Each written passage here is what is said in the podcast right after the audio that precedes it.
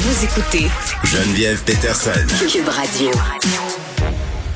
On est avec Vincent Dessureau. Salut Vincent. Salut Geneviève. Hey, les auditeurs réagissent en nombre là, concernant le déneigement déficient, non seulement à Montréal, mais ailleurs au Québec. Il y a un résident de Québec, Alain Boisvert, qui m'écrit pour me dire que la situation dans la ville, dans sa ville, Québec, donc, est absolument épouvantable. C'est la même chose qu'il dit euh, qu'à Montréal. Euh, ils font rien de plus, pas de déneigement la nuit, ils tassent pas les autos. Donc, en ce moment, c'est super mal déneigé, en plus d'être une patinoire. Donc, ça semble pas être un problème, euh, Vincent, seulement euh, situé dans euh, la ville de Montréal. Non, j'ai failli euh, moi-même euh, tomber Oui. sur le cul là. euh, T'es tendre de à- tout ton oui, long. à la sortie chez moi, à l'entrée ici à la station, donc il faut être, euh, faut vraiment être vigilant parce que ça prend une petite plaque là et c'est terminé. Ben, tu sais, c'est quoi la joke? C'est que tantôt, quand je me suis étendue de tout mon long, justement, en allant Ouais. chercher mon bac de récupération, qui était parti au vent, euh, en avant de moi, j'avais, euh, tu sais, mon, mon pot avec du déglaçant, là. J'épandais du déglaçant Ah, t'étais en avant là, de moi. là. Oui, oui, pour m'en aller, mais non, ça ça a pas été suffisant. J'ai tombé pareil. Ouais, Bon, mais faut que voilà. jettes vers l'avant là, pas Oui, j'en ai jeté vers l'avant, euh, Vincent, mais qu'est-ce que tu veux, là? C'était pas euh, non plus euh, du cyanure, c'était du petit sel qui est bon pour les pattes de chien, là, ça fond pas bien vite. C'est ça que Ok, j'ai envie ok, de te ok. dire. OK, euh, on parle d'un dossier euh, très préoccupant, là, ce qui se passe en Ukraine, euh, en Ukraine, pardon. Tout le monde est sur les dents. Hier, il y avait Joe Biden qui était assez euh, éloquent sur les conséquences économiques. Euh, le Canada a suivi pas longtemps après avec euh, Mélanie Joly. Mais est-ce que les sanctions économiques contre la Russie, euh, est-ce que ça vise vraiment les bonnes personnes? Ouais, je suis tombé hier sur Geneviève, sur TikTok, sur une, Yeah. une Ukrainienne, là, à travers euh, des danses, sortes de niaiseries. Je tombe sur une Ukrainienne qui a une page où elle décrit un peu le- ce qui se passe en Ukraine, dénonce entre autres le, le- le fait que, selon elle, elle a bien raison, on n'a pas souvent la voix des Ukrainiens là, à travers ça. Euh, tu- bon, les, euh, on parle à toutes sortes d'experts et tout ça, mais la situation sur le terrain, des fois, on la connaît pas. Et elle amenait, je trouvais, des bons points sur euh, les sanctions économiques, sur le fait qu'on visait pas les bonnes personnes. Et ce matin, je tombe sur un, euh, bon, un article écrit par Angus Roxburgh, qui est un euh, correspondant de la BBC, qui a été conseiller du gouvernement russe euh, pour des questions de, de relations publiques là, euh, il y a une quinzaine d'années, qui a écrit deux livres sur Poutine. C'est un expert du dossier. Et il avait, lui, donc, un expert de la BBC qui a travaillé avec Poutine et une résidente ukrainienne que j'ai trouvée sur TikTok avait un avis similaire. Alors, disais, il y a peut-être quelque chose là euh, qui est intéressant. C'est le fait que, bon, là, tout le monde a parlé d'une seule voix hier. Justin Trudeau, Joe Biden, Boris Johnson, donc les pays d'Europe, sur le fait qu'on allait faire des sanctions économiques. On centre, entre autres, euh, bon, pour euh, empêcher la Russie de financer sa dette, là, même de, de, de, de l'argent des Occidentaux, euh, des sanctions sur des banques russes, des oligarques, alors des grands milliardaires russes là, qui contrôlent beaucoup de choses.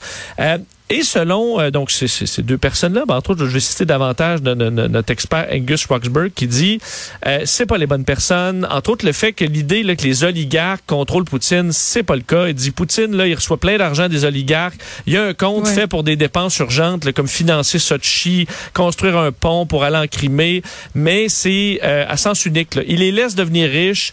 Euh, eux leur lui envoient de l'argent, mais il n'y a pas de téléphone là, pour dire Poutine fait ci, fait ça. là. C'est un leader qui a quand même assez le contrôle. Donc là-dessus, il n'y a pas, selon lui, d'influence.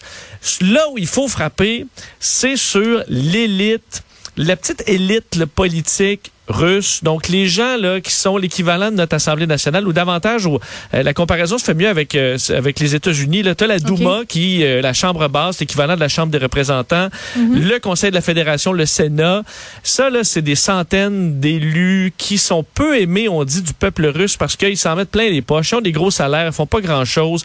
Ils ont plein d'histoires de, de de corruption, de pots de vin et surtout Geneviève, c'est que eux là habiter en Russie, c'est pas leur fort.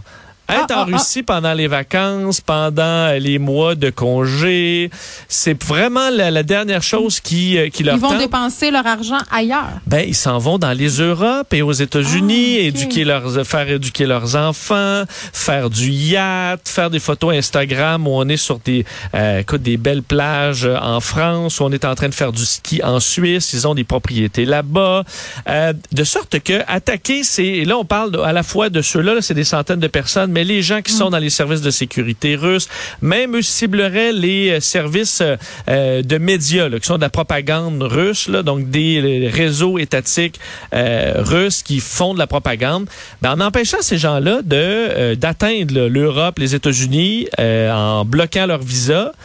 Là, la vie devient soudainement moins moins le fun pour des gens qui dont Poutine a ultimement besoin pour faire passer ses lois. Et là, tu te retrouves avec une pression qui euh, qui est directe et constante de milliers de personnes qui, eux, restant en Russie pendant les vacances, ça leur tente pas, mais pas, pas en tout.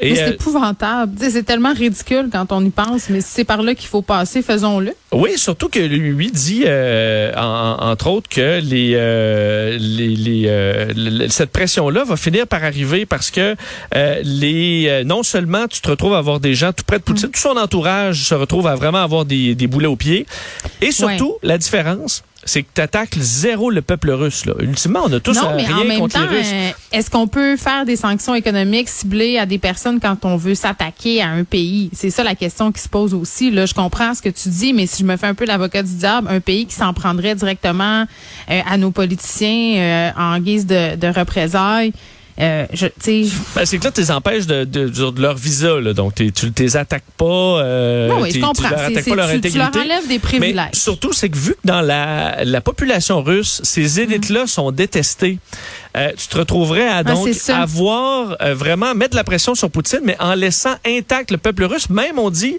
ça leur ferait plaisir que ces petites élites-là qui se promènent là, en Suisse sur leur yacht, là, sur le lac Le Mans, qui vont faire du ski dans les plus gros resorts, euh, mm. qu'on leur serre la vis à eux ça, ça ferait peut-être plaisir à la fois aux Russes. Donc, tu te mets les Russes de ton bord, tu nuis à Poutine et sa gang. Alors, un angle qu'on avait peut-être, euh, qu'on sous-estime peut-être selon certains experts. Et l'Ukrainienne disait ça, là, elle dit, beaucoup de l'élite russe, là, la le dernier endroit où ils veulent se trouver, c'est en Russie.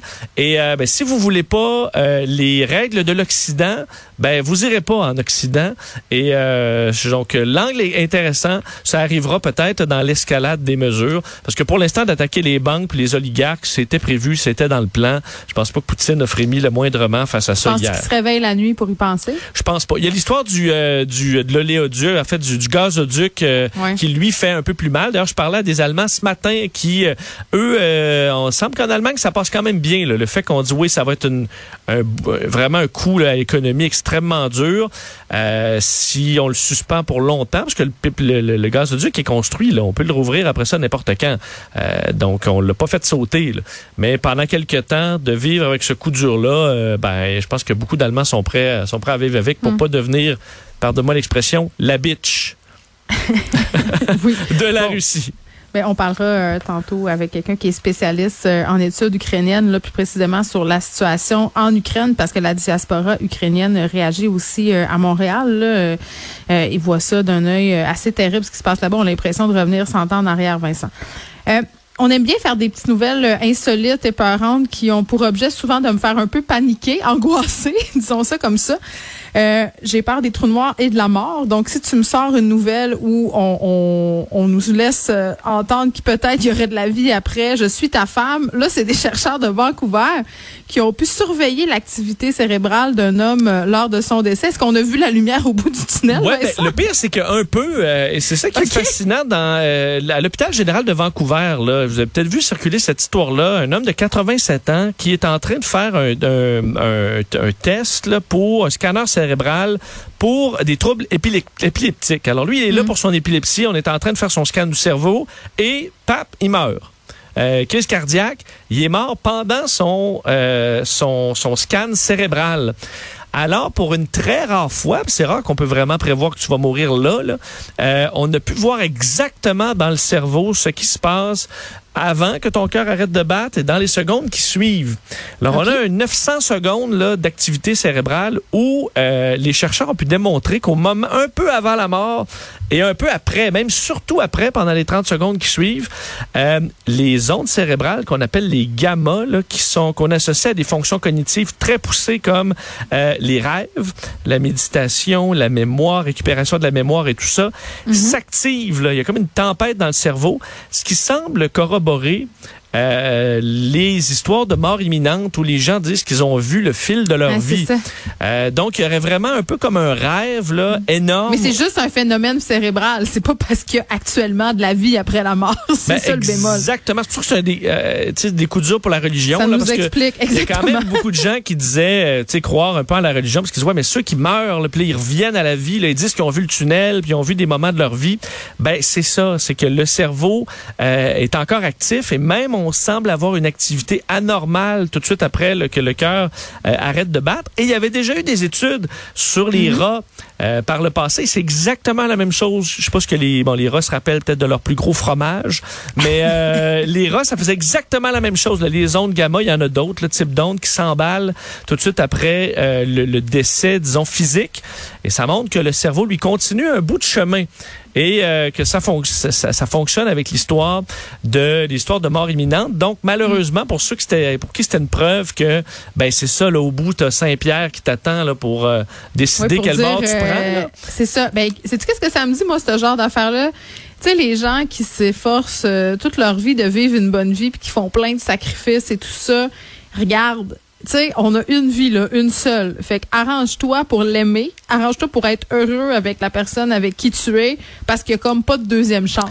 C'est ce Eh que ben, j'ai envie de dire. C'est ça. Et on et tu sais, tu te dis à chaque fois que la que la science euh, avance d'un pas, ben souvent la religion recule d'un pas aussi. Alors euh, là-dessus, l'histoire Mm. Ben, c'est du tunnel là, puis euh, des j'ai vu, je suis sorti de mon corps Ouais. là, et c'est ça se passe dans la tête Puis en tout malheureusement. cas, ce que tu vois, euh, faut que ça soit le fun aussi. C'est ce que je me dis. Puis pour refaire un petit retour sur mon entrevue avec René Wilskin, quand tu es sur ton lit de mort, Vincent, tu dis pas Hey wow, j'ai été une bonne personne, j'étais mince. Tu sais? Euh, tout à fait raison. Ben, c'est ça. Ou dire, j'ai-tu bien bien fait, moi, de pas dépenser, là, puis de dormir De sur pas une manger de cagnotte? gluten. Je Pas suis tombée une bonne de- personne. ben, J'ai pas mangé de pâtes. C'est comme- ça. J'ai juste mangé mon poulet sans beurre, sans huile. Exact. Moi, je veux, Vincent, que quand je vais mourir, mon activité cérébrale me montre beaucoup de bain. OK? C'est ce que je veux. Ouais, du beurre, de la crème et des amis. Exa- oui, surtout des amis, puis des amoureux, puis des amoureuses, puis les gens qu'on aime. Merci beaucoup, Vincent. Merci, salut.